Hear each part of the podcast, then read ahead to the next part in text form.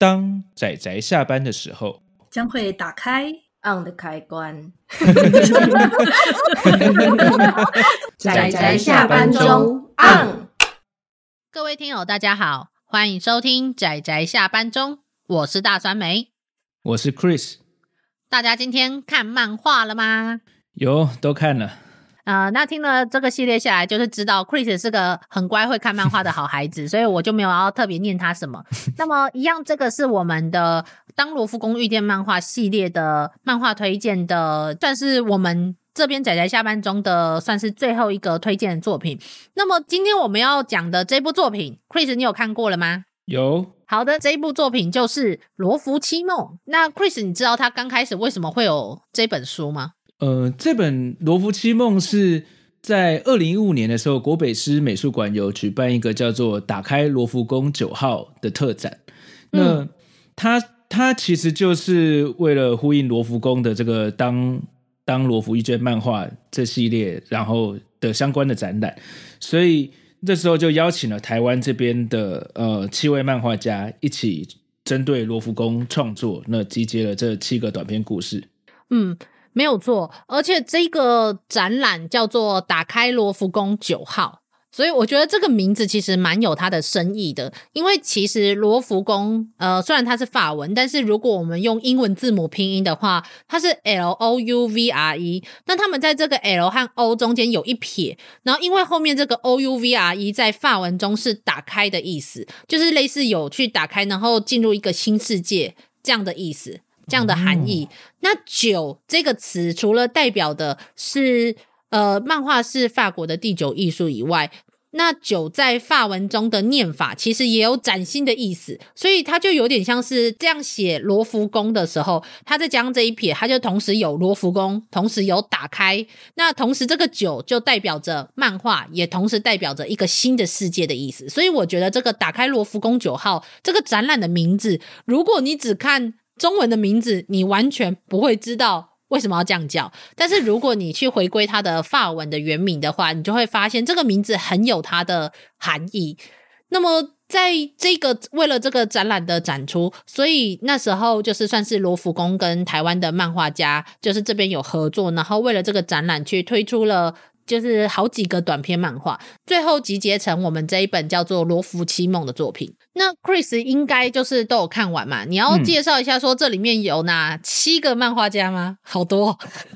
对，这个这里面七个漫画家其实就是横跨了目前台湾漫画界的各个各个时代的有名的漫画家。那真的。对，那包括麦人杰、麦叔叔，然后哎哎，你可以叫他叔叔的地步吗？哎，可以啦，好像可以哦。然后阿推也是我从小就就看过他的漫画的，然后、啊、真的吗？你有看过他的作品吗？其实看的是他以前会在一些流行杂志上有有插画。哦，原来如此。嗯，有一些那个、哦、呃时尚杂志，就是这种学生的时候都会去看那些。哦，原来如此。他对一些潮流的的服饰什么也也都有做合作。嗯，然后 T K 张世新，嗯嗯嗯，然后这几年蛮常听到简嘉诚啊、小庄、嗯、六一七跟常胜老师。嗯嗯嗯嗯，就是由这七位漫画家，然后一起合作画的短片，最后集结出这本《罗浮奇梦》。其实我还蛮想问一件事的，Chris，你有没有觉得，虽然罗浮宫是个博物馆跟艺术馆，我们如果要加上一个 tag，我们可能会把它放上历史、社会、文化、艺术这些 tag，但是其实好像很多人很喜欢把科幻元素放进这一系列的创作里面。我觉得对于就是创作者来说，科幻一定是一个很吸引人创作的元素。嗯嗯嗯嗯。是没错，但是我只是没想到说，原来这个系列有这么多人期待把罗浮宫放进一个科幻元素，包括我们之前就是有推荐过的《冲出冰河纪》，还有《达文西二号》。那到我们这七篇里面，大概有四篇都是科幻元素吧？嗯。这样我觉得蛮有趣的，就是看，而且看着不同的人对罗浮宫的科幻的呃期待都很很奇妙，然后反而日本漫画家四个没有一个画科幻元素，四个都画奇幻色彩，没有了。嗯呃，普泽直树的没有画奇幻色彩，但其他三个全部都充满奇幻色彩。嗯，我就觉得蛮有趣的，这样子就是不知道这是不是跟地区有差异。好了，我也不知道，嗯、但是没关系，故事好看比较重要。嗯、那这这七个短片，就是由这七个漫画家所画的七个短片，中间有四篇，就是我说的刚好就是有科幻元素的四篇，在集结了。那时候一样，就是罗浮宫系列在日本那边也有办展览的时候，也有合作的四个漫画家，分别是山崎麻里、五十岚大介、寺田克也跟坂本真一这四个漫画家画的短篇，总共八个短篇联合起来，也在罗浮宫系列的漫画底下出版了一本叫做《罗浮宫的梦想家》的这部漫画。嗯。所以，如果有一些人去看罗浮宫系列的，就是中文维基的时候，会看到有一本叫做被人家叫做《罗浮八梦》，也就是罗浮宫的梦想家的这本书，但它跟我们的罗浮七梦是完全不一样的书，但是里面的作品是重叠的。嗯，我们在这里说的很简单，但那时候我们我为了找这个资料，可是找的很头痛。哦，真的很厉害。我最后就是受不了，因为罗浮宫的介绍没有把台湾的漫画家把它讲完，所以我就一怒之下，我就冲去罗浮宫他们合作的出版社，也就是自由之城这个出版社他们的官网上面找到这本书，然后看他们上面提到的作者，这样子去翻一个法文的法文的网站，我觉得很好笑。所以我们台湾漫画家也是有正式跟罗浮宫合作的。对对对对，应该是说罗浮七梦就算是正式合作，但是被他们选出了这四篇吧，我猜是他们选出来的啦。嗯嗯嗯嗯嗯，这样子，所以呃，我还蛮推荐大家去看看这一本罗浮七梦，因为我觉得每一个人去看待罗浮宫的想法真的也很不一样，又跟欧洲他们有很多很盛大的故事有点又有一点点微微的不同，可能也因为是短篇吧，就会有呃七个人他们用他们的特色，然后去画这部。这个短片的那种风格，我觉得也很有趣。Chris，你有比较印象深刻的作品吗？因为我是最最近因为盐铁花才认识长胜，那我对他的这个这次的这个科幻作品也蛮印象蛮深刻的。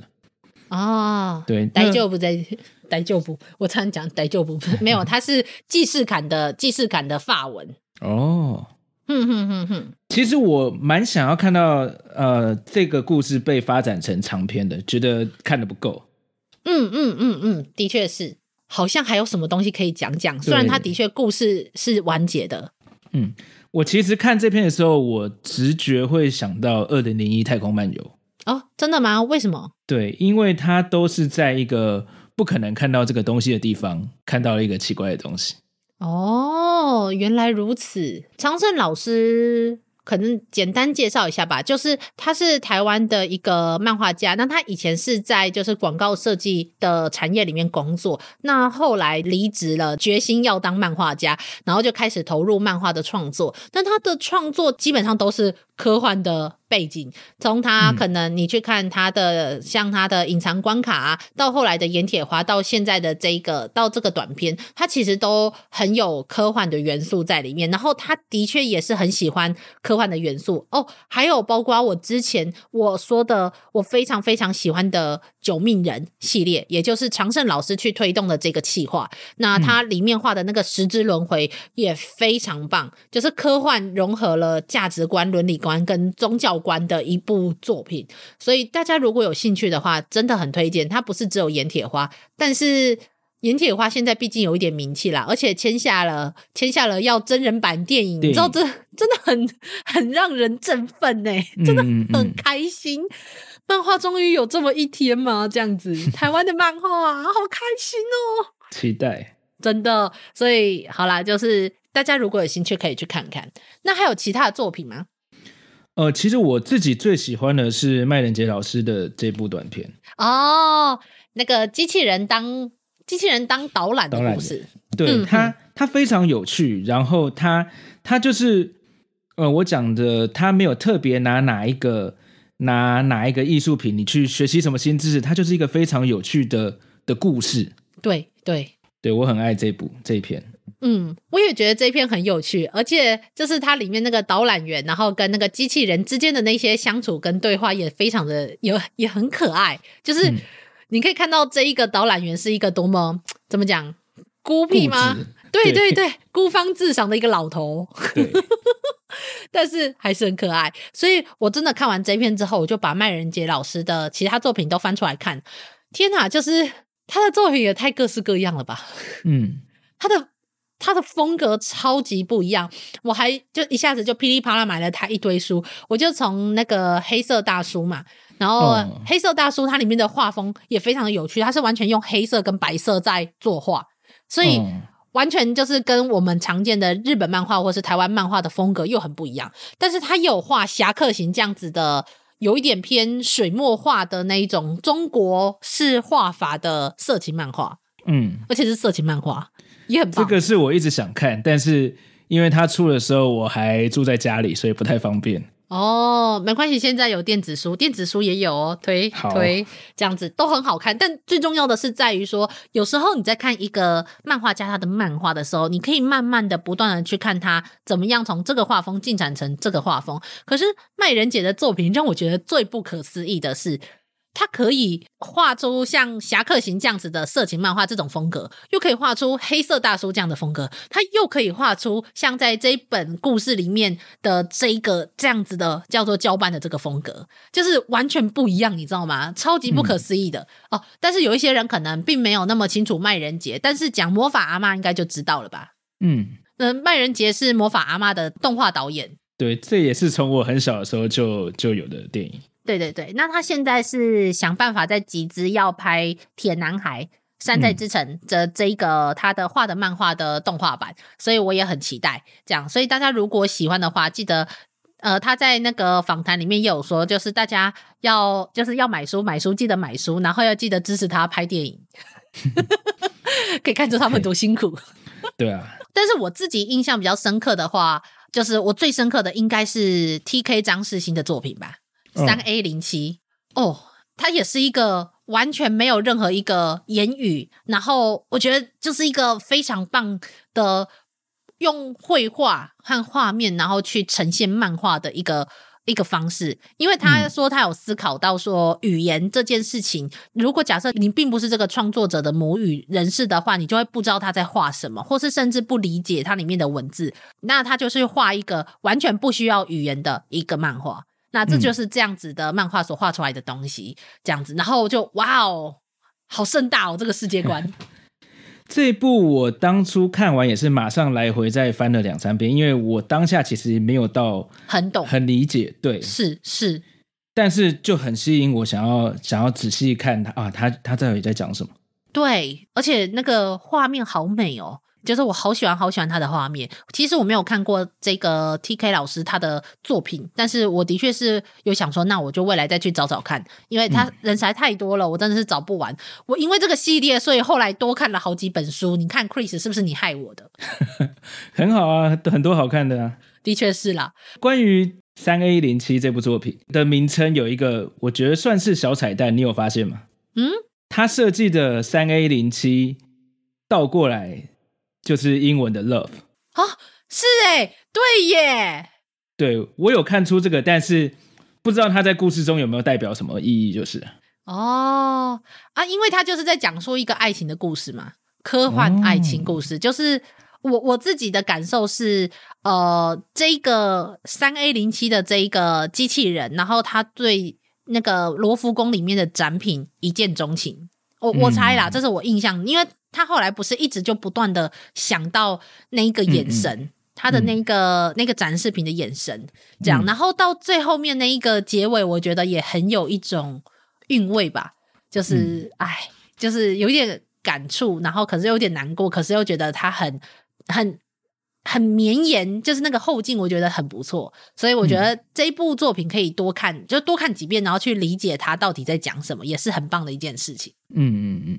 当然也不是说其他人的作品不好，但是因为就是我们就挑了一下这几个作品中我们印象比较深刻的作品，所以就是如果大家有兴趣的话，可以去把这部作品就是买回家看看这样子哦。但是有一个可能我要提到里面六一曲就是他画的这个女神们的烦恼这件事情，我不知道 Chris 你有没有发现？你有发现目前我们看的所有目前这个系列中的作品？只有六一曲是女性吗？哦，我没有发现，对，我现在只是开发现了。我知道，因为我觉得有时候可能真的是，虽然我们会说喜欢一部作品可能没有分性别、没有分种族，但是不能否认的是，有时候。呃，男性视角跟女性视角，有时候在某种程度上还是会有那么一些些的不太一样。大方向，大方向，我说的是大方向，没有要去性别议题延伸这种东西。但是不能否认是，后来我意识到这一点的时候，我觉得很有趣，所以我就去研究了目前罗浮宫它正式出版的二十多本作品里面，它只有三本是由女性创作者创作的。哦，只有三本。那而且唯一一个单纯的女性创作者是二零一七年的某一有一部作品，但是它的字面翻译的意思是呃加斯帕德与魅影王子的诅咒。另外两本就是女性并不是里面唯一一个创作者，她是跟其他另外一位男性的创作者，无论是绘画者或者是写故事的人，然后一起创作出一本当罗浮宫遇见漫画的作品。所以如果你硬是把女性参与创作这件事情，广泛来计算的话，而且因为六一曲的这一部《女神们的烦恼》，它并没有被选，我不知道是不是被选呐、啊，但是就是并没有被放入罗浮宫的梦想家底下，所以在这个系列底下，二十几本中只有三本有女性创作者。当然，这不是故意要去说什么性别不平等什么，但是不能否认的是，就是就是你会发现女性超级偏少以外，而且法国有名的漫画漫画节安古兰。你知道吗？安古兰漫画节、嗯嗯，知道。其实也曾经因为某一年他的终身成就奖里面的入围者完全没有一个女性，所以有受到争议。哦、就这件事情，其实，在欧洲其实是很常被拿出来讲的，无论是电影界还是漫画界。所以后来安古兰在隔年的一些安排上面就有一些特别的处理。所以这件事情。可能对于台湾来说，好像不是一件很重要的事情，但是我觉得对欧洲他们的人来说，他们其实是对于这一部分其实是蛮重视的。但是如果要用性别议题来谈这些的话，就会变成又又会变成另外一个话题了。我只是意识到这个的时候，就突然想说来问问看一下，Chris 身为一位，我差点要说死意男吗？呃，对不起，没有没有，算了，算了，没有啦，我没有。啊，没有地图炮，我开玩笑的。但是就是的确没有意识到，六一曲的这一部《女神们的烦恼》是借由罗浮宫的镇馆三宝，也就是胜利女神像、米罗的维纳斯，还有蒙娜丽莎的微笑，去画出呃女性在那里叽叽喳喳的时候会讲的或是做的一些事情，真的充满了女性的感觉。就是你相对其他的作品来说，你就会知道说啊，这些作品应该不是女生画的。然后六一曲的女神们的烦恼就很有就啊，对，这绝对就是女生画的作品。嗯，那当然不是说绝对，而且也不是说一定就是性别不平等，只是我意识到这一点的时候，我觉得蛮有趣的。所以大家如果想看看难得可以在这一系列中看到女性的呃女性视角的作品的话，那《罗浮七梦》也是一个，就是六一曲的这一部作品，也是一个你可以入门的地方。这样子，嗯，我觉得就算是一个比较特别的地方吧。嗯。好了，那么我们应该这一系列就是我们去推荐跟推广的作品的节目，应该就到这里告一段落。之后就我们这一集应该可以算是推荐作品的最后一集了。那么之后我们会有比较偏主题的讨论式的节目，那一集会放在仔仔下班中，那我们还会有另外一集放在 Chris 的频道，也就是过期少年快报。嗯，对，好。为什么有一种现在？在我们结尾的时候，怎么有一种好像变成老师在带学生的那种感觉呢？好了，是那教授是是是是 乖哦。那你这次论文不及格，回去重写。嗯，好。那么我们这一次的节目就到这里，算是告一段落。之后的讨论式的主题，大家也非常欢迎收听。那如果想要听跟日本漫画家相关的作品，就欢迎去过期少年快报上面就是收听。好了，那么我们这一集节目就到这里告一段落。大家下次记得要收听我们其他的节目哦。就这样啦，大家拜拜，拜拜。啊，上班，上班，我不要工作，我不要工作，回去回去工作喽。